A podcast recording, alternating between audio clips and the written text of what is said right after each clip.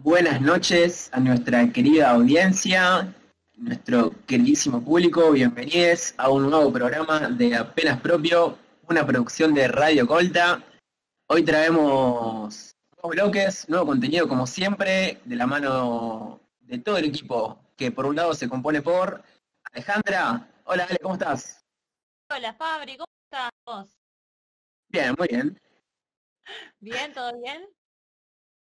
Sí, sí, tranquilo, acá con ganas de hacer este programita junto a vos, junto al querido Augusto que anda por ahí también. Sí, acá estoy, Fabri.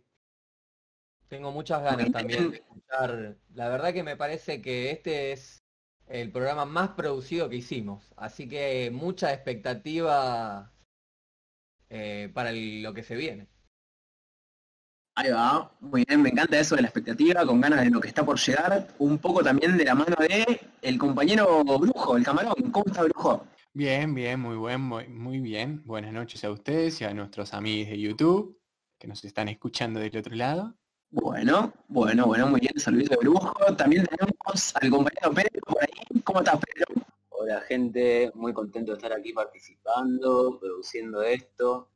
Espero que salga lindo, así lo creo. Ahí va, tenemos como siempre en la producción al compañero Lisandro, tenemos en propaganda y en redes a nuestro compañero del NASA.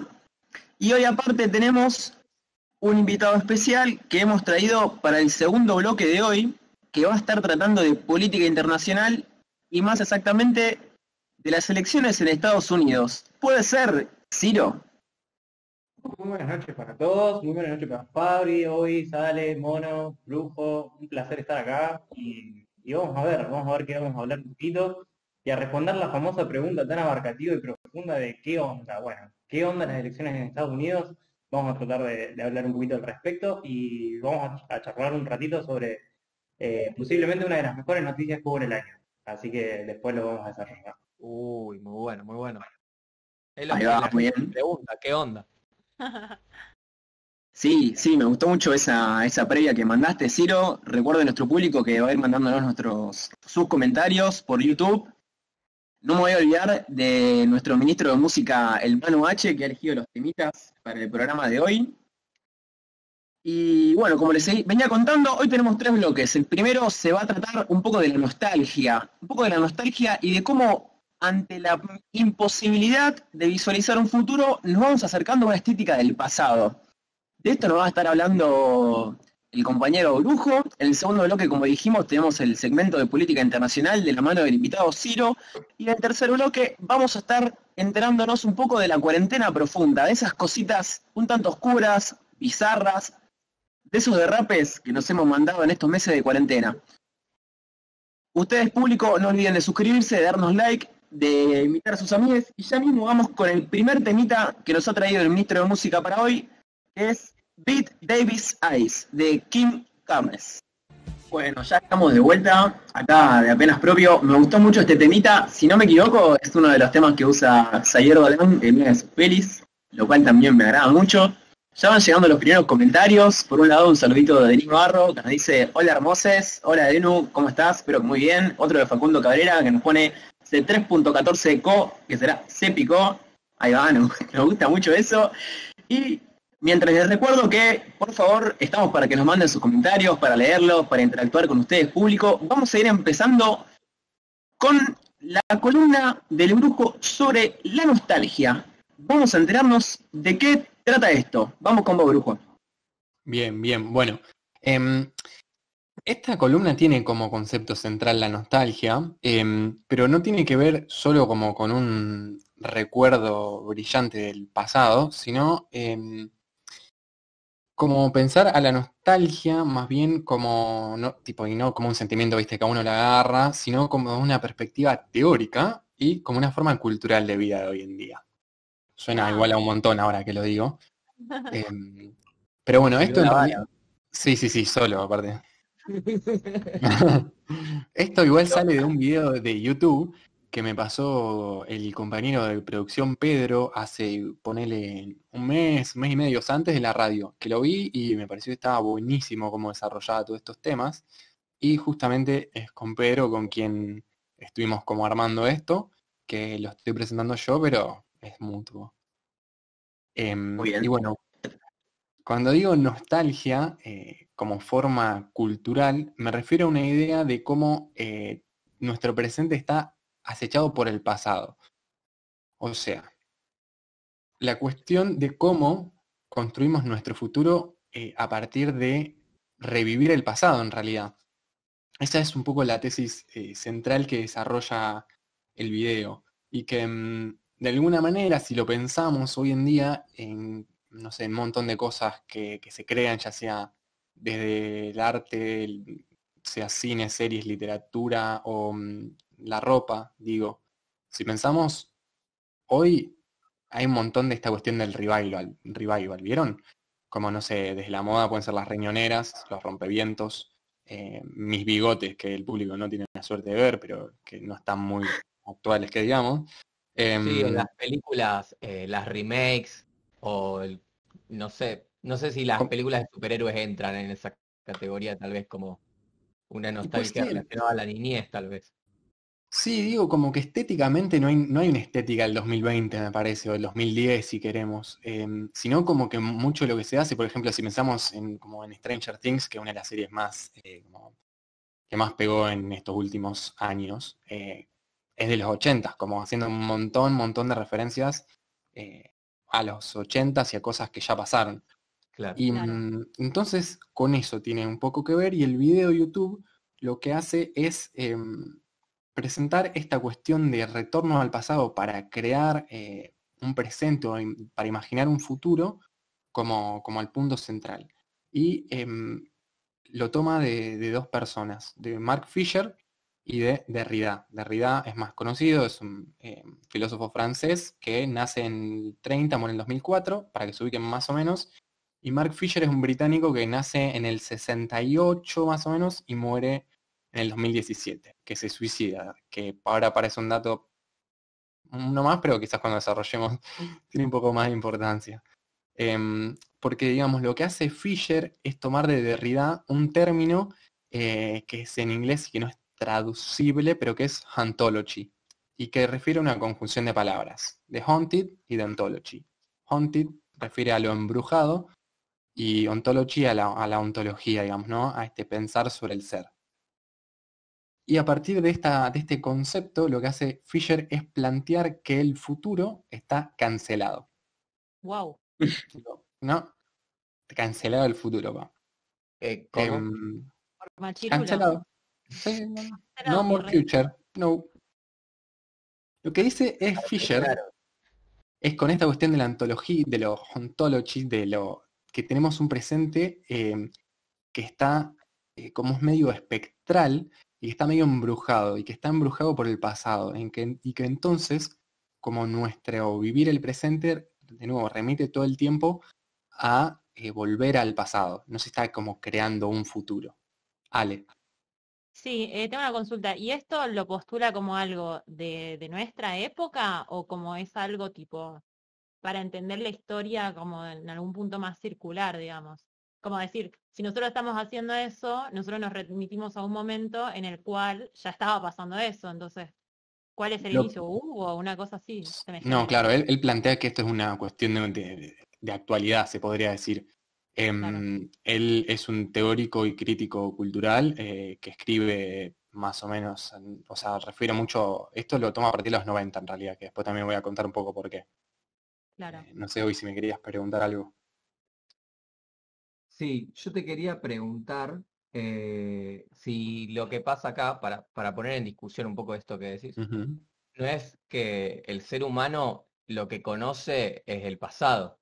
El futuro eh, nunca lo conoce o nunca lo, nunca lo puede conocer. Entonces, eh, nada, lo que nos forma como seres es nuestro pasado, me parece, y cómo nos vamos manejando es, hacia el futuro es mirando siempre el pasado, ¿no? Bueno, sí, claro, o sea, ob- obvio que hay una relación siempre entre pasado, presente y futuro, digamos que el futuro nu- nunca existe, sino a partir de pensarlo desde el pasado, pero lo que dice es que hay como, no hay una creación del futuro. Por ejemplo, si pensamos, no sé, desde la ciencia ficción en los 50, 60, había una visión del futuro como algo eh, más optimista, quizás como algo eh, como tecnológico, pero para bien, ponele, ¿no? había como visiones del futuro. Claro. Em, y, y lo que dice él es que ahora, em, como dice una frase, me parece que está muy buena, que dice, desaprendimos la capacidad de crear un futuro y entonces nos dedicamos a revivir el pasado. Y si lo pensamos de nuevo, hoy, ponerle desde la ciencia ficción como para hacer, como para tomar dos puntos de referencia iguales, hay una, no sé si conocen el cyberpunk, que quizás ustedes sí, Claro. pero puede que no, no es algo súper conocido. Es, un subgénero de la, de la ciencia ficción, claro. Y hace referencia a, a- a distopias, a futuros distópicos que combinan como mundos hipertecnologizados, eh, muy como abrumadamente tecnologizados.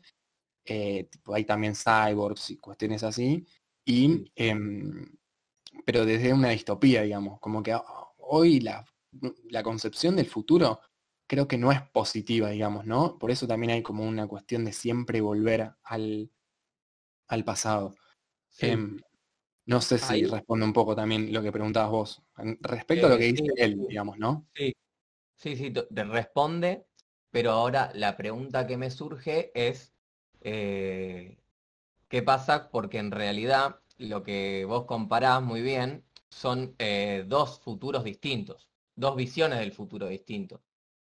En una época era algo que se veía como un progreso y ahora vemos una decadencia en el futuro, o Sí. una sinceridad, la muerte de la tierra, la muerte de la civilización Sí, tal digamos, cual. Pero existe, pero hay una visión del futuro, solo que es eh, distópica. No sé si eso tal vez haga que, que justamente no podamos, o sea, eh, como mirar de antemano algo que va a salir mal, no nos permita crear un futuro, tal vez. Eso es a lo que se refiere, no sé.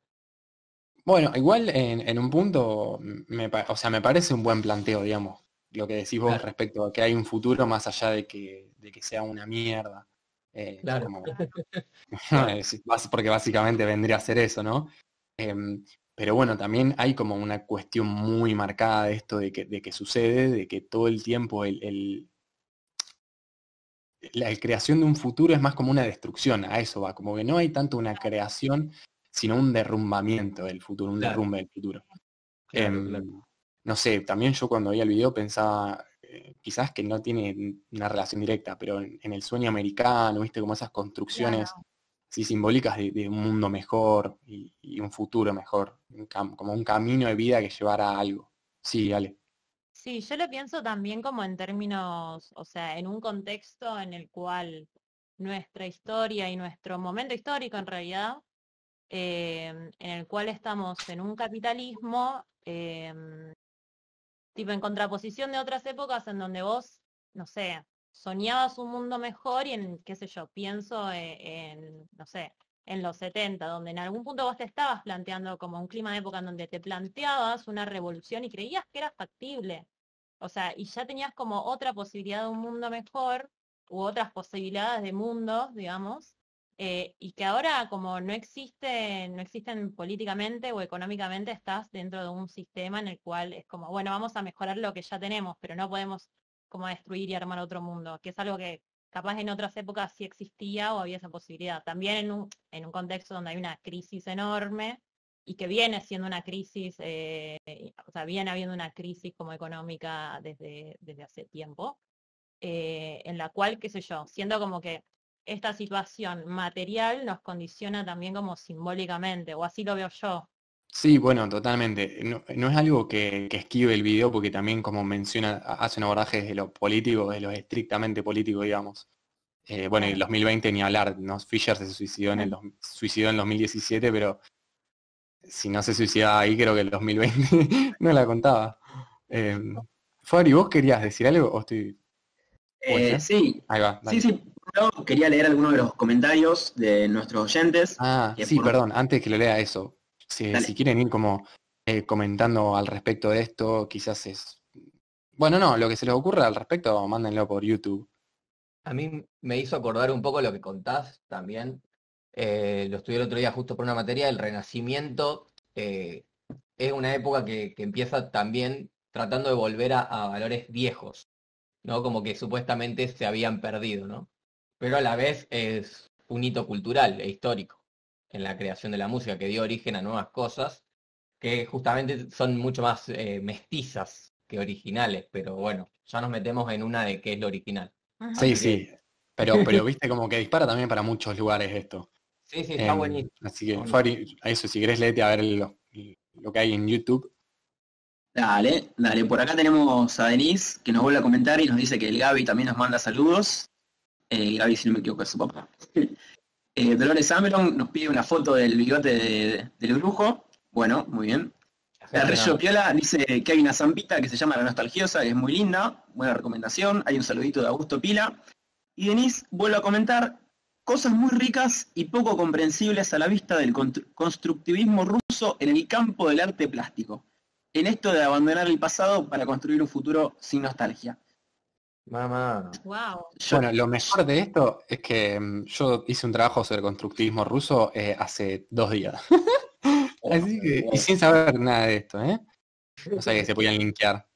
Así que gracias, Denu, por la info. Podemos ir ampliando por ahí también. Mientras, mientras le, recordamos al público que sigan dando su opinión, que nos digan qué opinión les merece a ustedes el futuro, cómo se relacionan entre el pasado y el futuro, si creen que viven con nostalgia, o si no, o si quizás tienen nostalgia del presente. Eh, yo quería hacer algún comentario de todo lo que venía escuchando ustedes, que me parece que estuvo muy bueno. Es que, a, a ver si lo, si lo puedo enganchar, a mí me llama la atención cómo también el futuro de cierta forma nos atropella, como que hay muchas cuestiones que creemos eh, mucho dentro de esta distopía, digamos, que se plantea que se viene, nos, nos está pisando los talones y ya cuando no nos dimos cuenta nos, pasó por encima, ¿no? Como algunas, si se quiere, no sé si decir desgracias o, o adelantos tecnológicos y de repente encontrarse con la realidad de algo que ya no sabemos si nos hace muy bien. No sé si me explico. Y yo no sé si tiene que ver con quizás una, una como forma de- del, del mundo, una visión del mundo o, o como de hoy en día, digo, ¿no? Como un mundo que está bastante mm, abrumador, em, em, como muy, muy veloz, muy, hay como mucho vértigo y una cantidad de información que es espeluznante, espeluznante en un, tun- en un toque.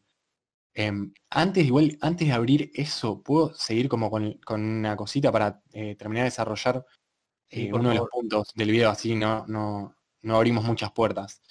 Em, con lo que decías vos, em, Ale, de como los momentos políticos e históricos, eh, que mencionabas, por ejemplo, los 70s, eh, como, como un momento quizás más de revolucionario esperanzador.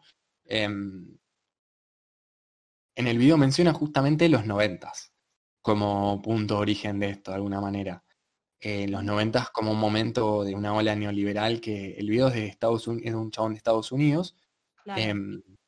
Pero digamos los 90 son, se da a nivel regional en Latinoamérica, no sé en, otros lugares, pero en Latinoamérica seguro, un, un momento de neoliberalismo regional re fuerte, em, consenso de Washington, Argentina que termina, bueno, en 2001 en- a largo, a largo plazo, digamos, ¿no? Pero eh, lo plantea en los 90 y si lo pensamos, yo lo tomé, lo menciona medio al pasar, pero pensándolo en Argentina, tiene mucho que ver con esto que, que decís Claro. vos, Ale, también me, parece.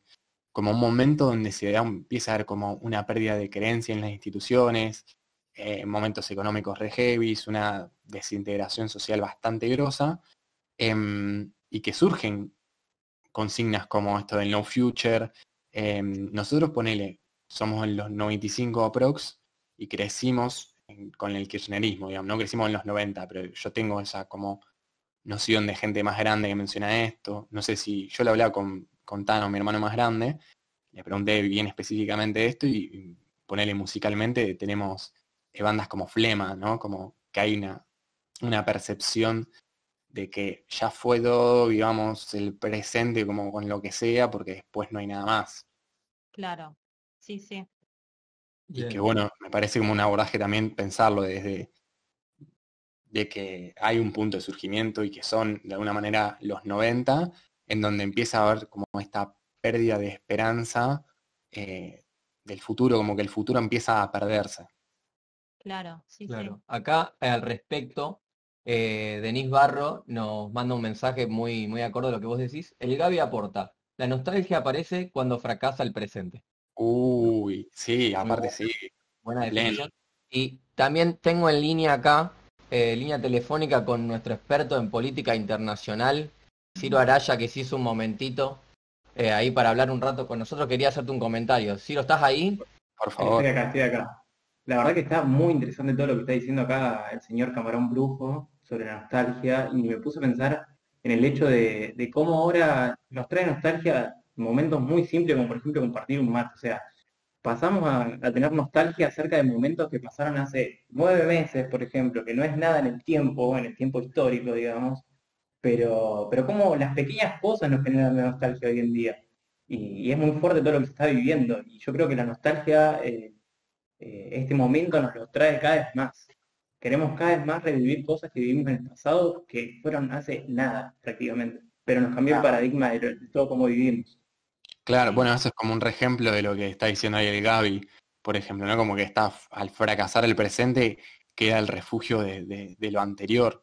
Y, es loco, porque este video, digamos, eh, no sé, de hecho no sé si lo vi, bueno, si ya estábamos como en pandemia o no, eh, pero para este momento eh, cae perfecto esta cuestión, digamos, ¿no? De, de futuros perdidos y que lo único que queda es em, salir del presente, pero no para ir a un futuro, sino para volver al pasado nomás.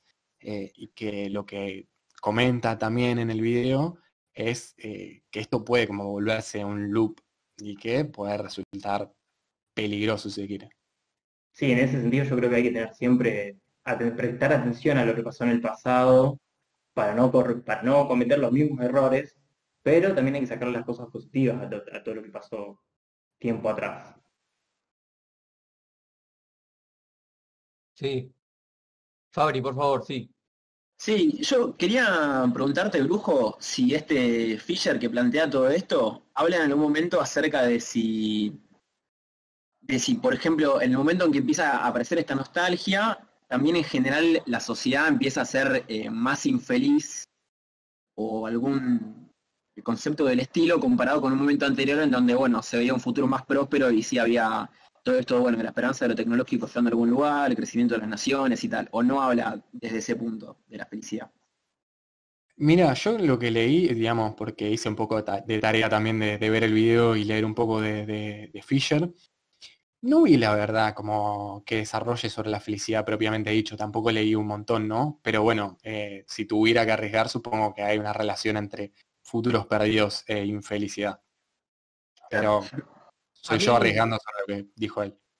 A mí Sí. me confunde un poco eh, el planteo de que es, es un proceso en loop que puede, puede terminar en loop, pero que está comenzando ahora, digamos. Porque siento que, que el origen de toda su teoría, si no me equivoco, si no entiendo mal, es también eh, la distopía, justamente, dejar de pensar en, en un futuro apetecible. ¿No? Entonces, yo creo que hubo muchos momentos de la historia o y en diferentes regiones del mundo donde hubo momentos largos, periodos intensos de decir, bueno, listo, loco, acá la quedamos, ya fue, no hay progreso posible.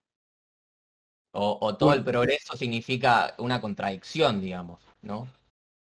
Sí, sí, es que la verdad a mí también me dejó esa gran pregunta eh, de pensar que no sé si es tan específico de la época, ¿no? Como no, no podría asegurar, eh, no, antes esto no pasó nunca, solamente tipo arrancó en los 90 y lo estamos sufriendo nosotros, pero antes era todo un futuro más optimista. Seguro que no, eh, pero bueno, sí, me parece como algo bueno también a pensar. Uy, sí. Eh, sí, ¿saben lo que es la teleología? No, contame. Porque yo tampoco sabía. Agu Maldonado nos escribió qué teleológica está la radio, supongo que quiso decir. Entonces lo tuve que buscar y la teleología es la creencia en que la marcha del universo es como un orden de fines que las cosas tienden a realizar y no una sucesión de causas y efectos. Caramba, Eh, y de columna. Sí, término complicado. Sí, no, la verdad que no sé, no, no lo- todavía no entiendo bien. Si Yo es una crítica o un halago. Claro. No coincidiría según este concepto que acabamos de ver con lo que es la teleología, porque en, en este sentido, como si hubiese un camino que solamente vamos siguiendo. Si es lo que entendí, digamos, como esto de hay fines y va yendo para adelante, ponele, tipo caballito que tiene las cositas para no mirar al costado, en vez de un ida y vuelta constante, que para mí es lo que pasa. Sí. Ok, ok. Bueno, bien, ya fueron como tirando distintas cosas que no tenemos idea. Claramente, perdón. No, Marcia eh, me- Reich nos pone nostalgia de la granja en 2018. Sí, si no quiero entrar, ves, si, si entro en esa nostalgia, yo ahí me duele ya. Como esta la cuestión, viste, Y otra compañera 2018, de trabajo tuya. sí, la granja de la infancia se refiere a Mar, eh, gran lugar, gran trabajo, grandes personas, eh, como, bueno, nada, ves, empieza a atacar la nostalgia. Eh, no, pero es verdad, la nostalgia es como un sentimiento medio pesado que en un punto no está tan, tan bueno porque es medio que te traba, ¿viste? Tiene algo de, de- de romántico quizás o de como heroico, pero termina siendo medio abrumador porque en realidad es algo que nunca termina de concretarse. Como, no sé, mis ganas de volver a tener ese laburo y estar en- pasando por esa son un montón. Pero quedarse en esa es no es recomendable. Hay como una nostalgia bella, si se quiere, ¿no? O entendida como bella o poética. Claro, ah, ah, es que hay algo de eso en la nostalgia, pero para mí puede ya ser una trampa también. Por eso también creo que el, el video va, va mucho a esto, a que todo lo que creemos, creamos eh, tenga que ver con lo pasado. Digo, no sé, ahora por ejemplo, eh, lo que hablamos también con, con el mono, cuando estábamos haciendo esto, es como hay unas ganas de volver a, mm, a un pasado que ni siquiera, eh, como de, de épocas que ni vivimos. Claro. Em, no sé, o por ejemplo, esto se volvió, viste, ahora con las cámaras analógicas, eh, con Ah. volver a grabar tipo VHS, y eso remite un montón eh, justamente a los 90, que no es como un- una época feliz, ¿viste? Pero bueno, para mí tiene que ver con también comparar eh, un poco la velocidad del mundo y volver quizás algo como que funciona peor. em, Claro. No sé, es- pero, pero Igual, sí. Sí. para defender a las cámaras analógicas, para mí son superiores a las cámaras digitales en cuanto a calidad.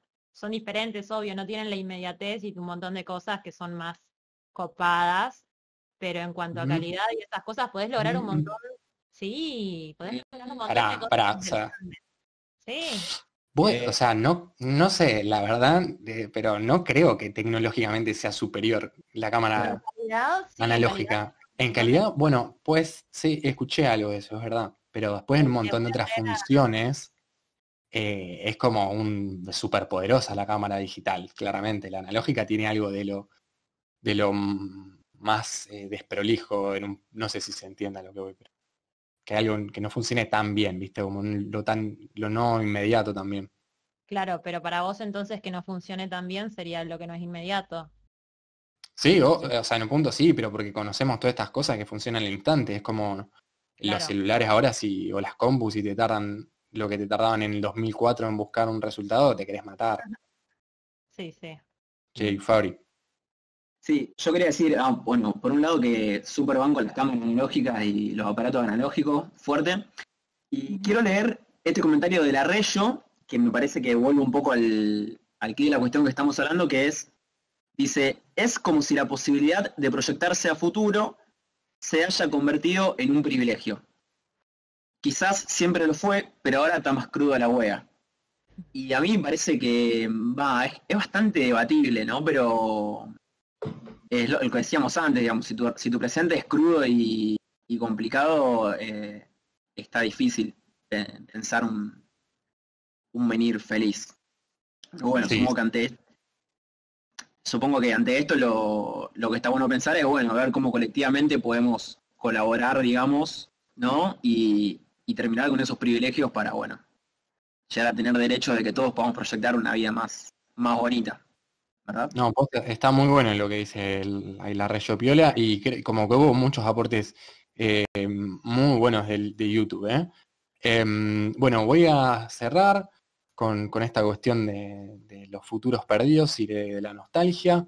Eh, creo que ahí pasaron el video de, de YouTube o ahí producción le va a mandar a los comentarios. Em, y si quieren buscar cositas, también hay unos conceptos que, que encontré después. Uno es el eh, aceleracionismo, que es una corriente teórica que tiene que ver un poco con esto. Y la otra es el solar punk, que a diferencia del cyberpunk, es un movimiento que fomenta las visiones optimistas del futuro, así que eso es lo que les dejo de cierre por si uno quiere googlear. Así que Bien. eso, hasta acá llegó la columna. Ahí va. Muy, muy buena lujo. Leemos un poquito los, otros comentarios. Había más saluditos de Magdalena Perone y María Cerresi, todavía refiriéndose a la granja. Eh, Agua Maldonado ponía que gana de volver, citándolo a Montaner.